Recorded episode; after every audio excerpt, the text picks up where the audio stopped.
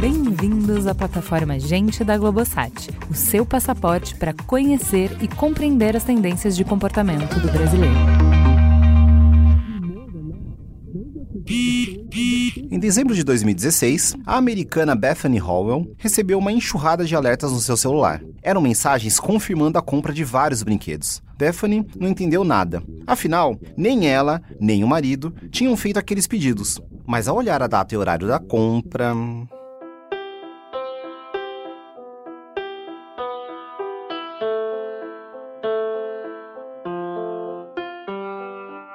Bethany lembrou que tinha passado aquela tarde com a filha Ashley, de 6 anos de idade. Elas estavam vendo o filme na sala, quando Bethany dormiu no sofá. Alguns minutos e 250 dólares depois, a menina tinha encomendado 13 bonecos Pikachu, seus preferidos. Bethany primeiro achou que tinha sido sem querer. A filha provavelmente só queria jogar um jogo. Mas quando perguntou para Ashley como a compra tinha acontecido, percebeu que a pequena sabia muito bem o que tinha feito. Ela disse que usou o dedo da mãe para desbloquear o telefone, entrar no aplicativo e comprar os seus próprios presentes de Natal. Mas a mãe nem precisava se preocupar. Os pedidos seriam entregues em casa e Bethany nem precisaria ir à loja buscar.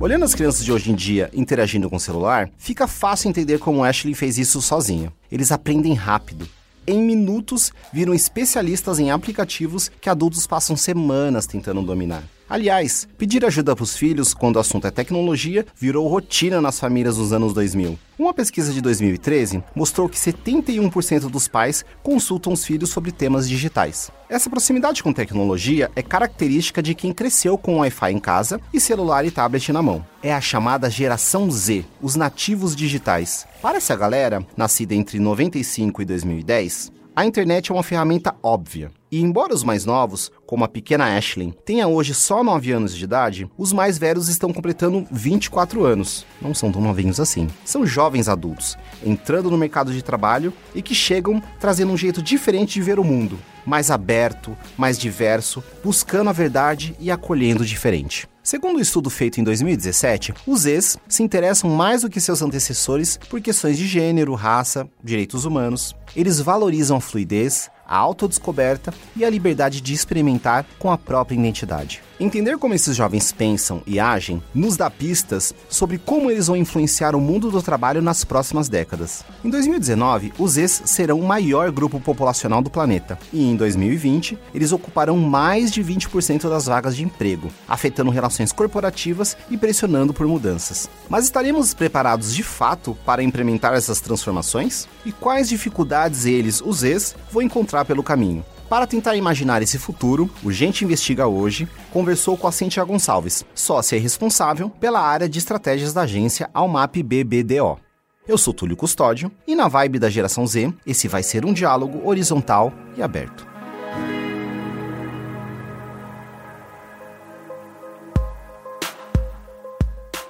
Criados em meio a recessões econômicas, no pós-11 de setembro e com a constante ameaça da crise climática, os jovens da geração Z têm os pés no chão. Eles sabem que o futuro é cheio de incertezas e buscam estabilidade. Ao contrário dos seus antecessores, os milênios, que valorizavam o propósito acima de tudo, a geração Z parece dar um passo para trás. Primeiro, vamos garantir o aluguel do mês e a comida no prato. Depois a gente sai para mudar o mundo. Quando o assunto é mercado de trabalho, essa postura se reflete na busca por empresas maiores, que ofereçam estabilidade. Segundo a pesquisa Líderes do Futuro, realizada pelo Meio Mensagem em janeiro de 2019, quando procuram emprego, os jovens profissionais de hoje, da geração Z, priorizam as oportunidades de desenvolvimento e o salário, de preferência em uma empresa cujo propósito esteja aliado às suas visões de mundo. Eles são uma geração muito prática. Né? Então, assim, o propósito é importante, assim como é para a geração dos millennials, é importante sim. Porém, eu espero coisas muito práticas da minha relação com o ambiente de trabalho. Né, com uma empresa. Eu espero uma remuneração, uma certa estabilidade, uma segurança, e eu espero uma empresa que invista no meu futuro. Por ser uma geração hiperconectada, há quem pense que os ex preferem trabalhar de forma independente, cada um na sua tela. Mas a pesquisa mostra bem o contrário, né? Esses jovens eles valorizam bastante o contato pessoal. No estudo, por exemplo, mais pessoas disseram preferir trabalhar no espaço coletivo do que de casa. Quando se pergunta para eles qual é o ambiente preferido para o trabalho, vem aí esse salto, né, do coworking, né? Então é um, um conceito importante porque o que, que eles estão querendo dizer com isso, né? Eu preciso conviver, eu preciso trocar, eu preciso ver o diferente. Os jovens Z entenderam que muito do processo de aprendizagem está no trabalho em equipe. E eles são a geração que vem questionar: que equipe é essa? É uma geração das redes, é uma geração conectada. Então, o trabalho colaborativo é muito importante e, como consequência, a diversidade. Né? Então, assim, ter diferentes pontos de vista soma para o trabalho né? E é uma geração que quer ouvir, né? Então acho que é um trabalho que pressupõe o outro. E quanto mais diverso for esse outro, mais rico eles entendem que vai se tornar o produto final do trabalho deles e a relação deles do dia a dia no trabalho.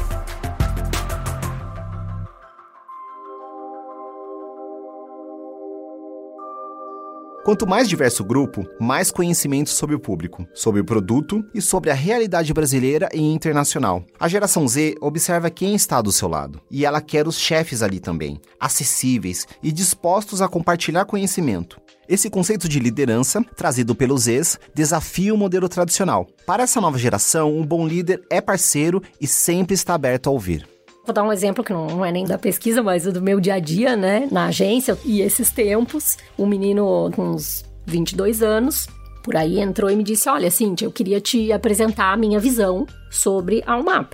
Recente entrado na agência. Eu falei: A tua visão sobre a UMAP é sim, eu, eu tô terminando de fazer a apresentação e eu queria saber se tu tem meia hora para eu te contar. Então ele preparou uma apresentação sobre a visão dele da marca UMAP, do ambiente e tudo mais, não vi ainda, para me mostrar, né? Ou seja, eles não veem essa distância tão grande entre o líder, né, e, e o dia a dia. Aliás, um líder é aquele que tá no dia a dia, aquele que me ouve, que fala, que me guia, né, que tá comigo. Então, eu acho que essa geração traz isso, traz reflexão, traz provocação, o que é muito positivo, né, para quem gosta aí de mudança e de transformação.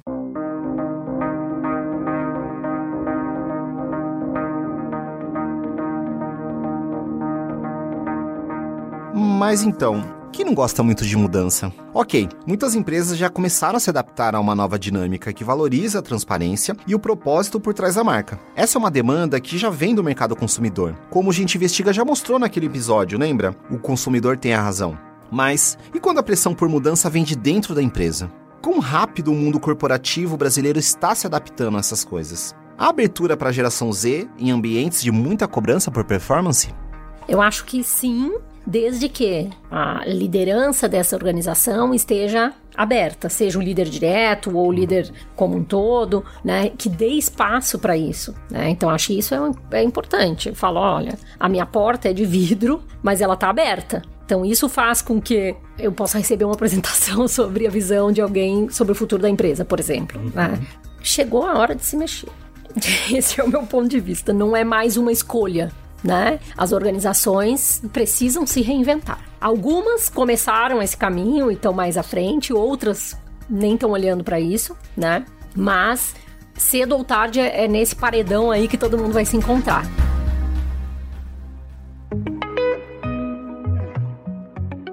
Em um mundo onde a tecnologia está cada vez mais acessível, o diferencial virá principalmente da criatividade na solução de problemas. E aí, um novo conjunto de competências passa a ser valorizado, as chamadas soft skills, ou habilidades comportamentais relacionadas à inteligência emocional, vão virar um ponto forte para o profissional do século XXI, e os ex parecem saber disso. Quando a gente fala da ideia de futuro do trabalho e tal, vem associado diretamente o medo da tecnologia, né? Seremos dominados pela tecnologia. E eu fico super com o conceito do Domênico de Masi, onde ele diz: estamos todos nos preocupando demais com a inteligência artificial, quando devíamos estar preocupados com a burrice humana. Então é muito mais o emocional do que o tecnológico, ainda mais para essa geração, né? Eles têm um gap de família, vamos dizer assim, de presença de pai, de mãe, né? E às vezes essa falta faz com que a gente dê mais valor. Quando a gente no estudo discutiu sobre os valores das empresas, eu comecei a olhar lá, tinha amizade, família. Eu falei, nossa, porque eu esperava ver coisas muito mais tecnológicas e eram valores muito humanos. A tecnologia já faz parte da vida deles, enfim, não é uma ameaça, é apenas uma ferramenta e uma maneira de levar a vida e de se relacionar no ambiente de trabalho e produzir. Mas, como toda ferramenta, há diferentes formas de usá-la, né? Ao mesmo tempo que isso nos conecta, a tecnologia também pode nos afastar. E a geração Z é um reflexo disso. Estudos recentes têm cada vez mais relacionado o tempo excessivo na frente da tela com o aumento de casos de ansiedade e depressão. Isso é bem sério. Segundo uma pesquisa da Associação Norte-Americana de Psicologia, 91% dos Zs disseram já ter sentido sintomas de estresse. Por muitos especialistas lá fora, eles já são denominados como a geração da ansiedade ou muitas vezes a geração da depressão. Mas como explicar que a geração da ansiedade é a mesma geração que valoriza a troca, a conexão e a inteligência emocional? Será que eles já perceberam o buraco que nos colocamos quando não tiramos os olhos da tela?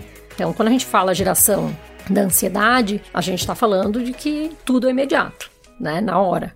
E tá no telefone, e tá na mão, e é um clique. Então, tudo que precisa esperar um tempo meu Deus. Então eu vejo que é uma geração que tem essas duas questões: do saber e dar tempo às coisas, porque senão isso vira uma ansiedade, né? E também essa questão da convivência, da troca e tal, com o diferente, né? Porque daí, senão eu vivo na bolha do que é confortável para mim, né? E se tem uma coisa que os jovens Zs querem é furar a bolha. Nos próximos anos, esses novos profissionais invadirão o mercado, questionando padrões e pressionando por uma atualização de software no mundo corporativo.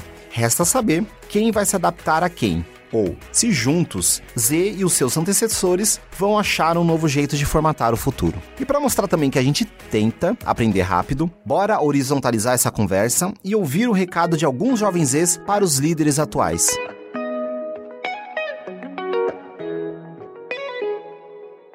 Respeite as pessoas como elas são, ouça e aproveite também para poder fazer uma autocrítica. O meu recado é que eles sejam mais humanos.